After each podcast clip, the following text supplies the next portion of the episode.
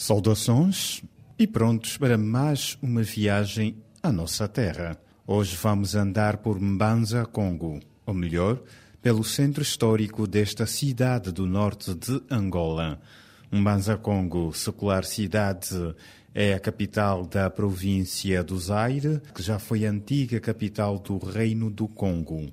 O centro histórico de Mbanza Congo ocupa uma área de 89,29 hectares. Fazem parte do centro as ruínas do Columbimbe, a árvore Yalancuvo, o Sungilo, local sagrado considerado tribunal tradicional, faz ainda parte do local a antiga residência dos reis do Congo, transformada em museu. Ainda o Lumbo, ou seja, o tribunal tradicional, local destinado a albergar julgamentos tradicionais.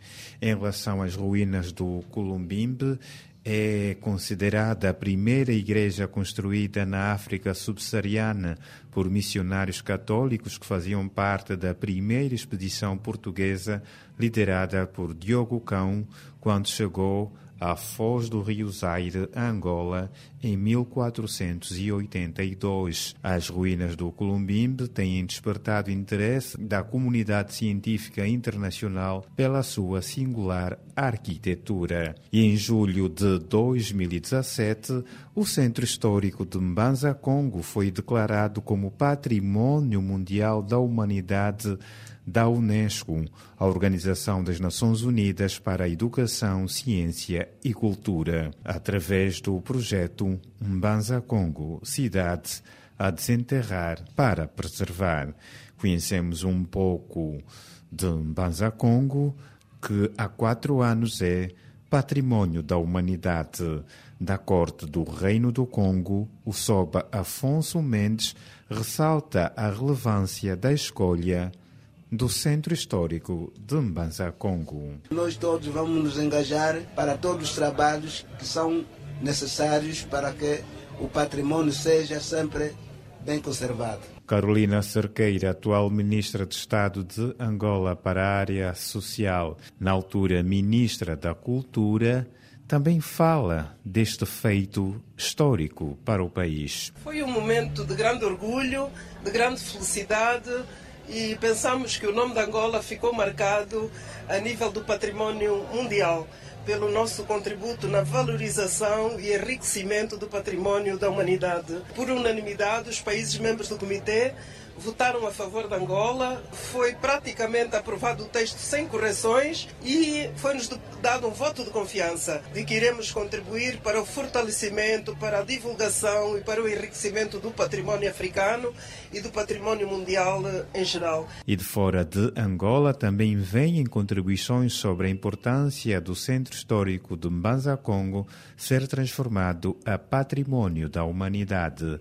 Charles Akibode é historiador cabo-verdiano, estudioso da cultura do Reino do Congo, recomenda uma maior promoção da cultura da região. Mas o Congo deve se tornar um centro de peregrinação cultural para as pessoas do Congo Zé, da República Democrática do Congo, do Gabão, etc, etc, que se reconhecem na língua Kikongo, cultura Kikongo, vão voltar para o centro, visitar realmente os mais velhos, conhecer melhor essa cultura que foi uma força extraordinária da África. Trabalhar sobre a questão do artesanato, trabalhar sobre a questão de potenciar a juventude para, digamos, multiplicar os saberes tradicionais, tentar exportar, digamos, até os nossos produtos, fazer em Banza Congo um festival mundial de arte culinária. E para responder a este e outros desafios, está a ser atualizado o plano de gestão do Centro Histórico de Mbanza Congo.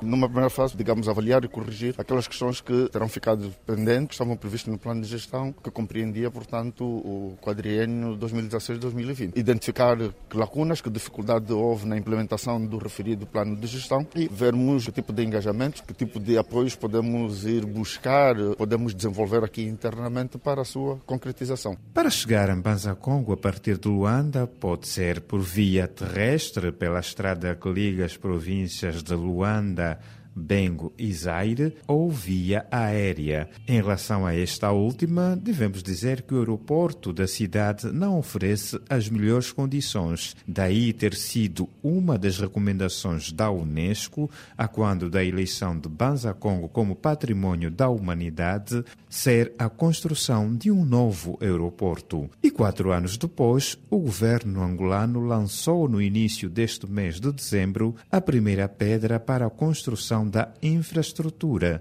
que poderá estar concluída dentro de 18 meses. É um aeroporto que visa melhorar as acessibilidades à província, quer do ponto de vista doméstico, quer do ponto de vista internacional, que é esse o compromisso mas também, eh, digamos que, desocupar a área atual do aeroporto, que terá eh, e servirá também para complementar todo o roteiro eh, cultural e histórico da província, até porque há vestígios históricos que têm que ser recuperados encontram-se nessa mesma localidade. Pensamos que é um momento de orgulho para todos, estamos comprometidos em fazer cumprir os prazos que estão definidos para esta empreitada. Ricardo de Abreu, o ministro dos Transportes de Angola e o novo aeroporto de Mbanza Congo, antiga cidade de São Salvador, capital da província do Zaire, norte de Angola.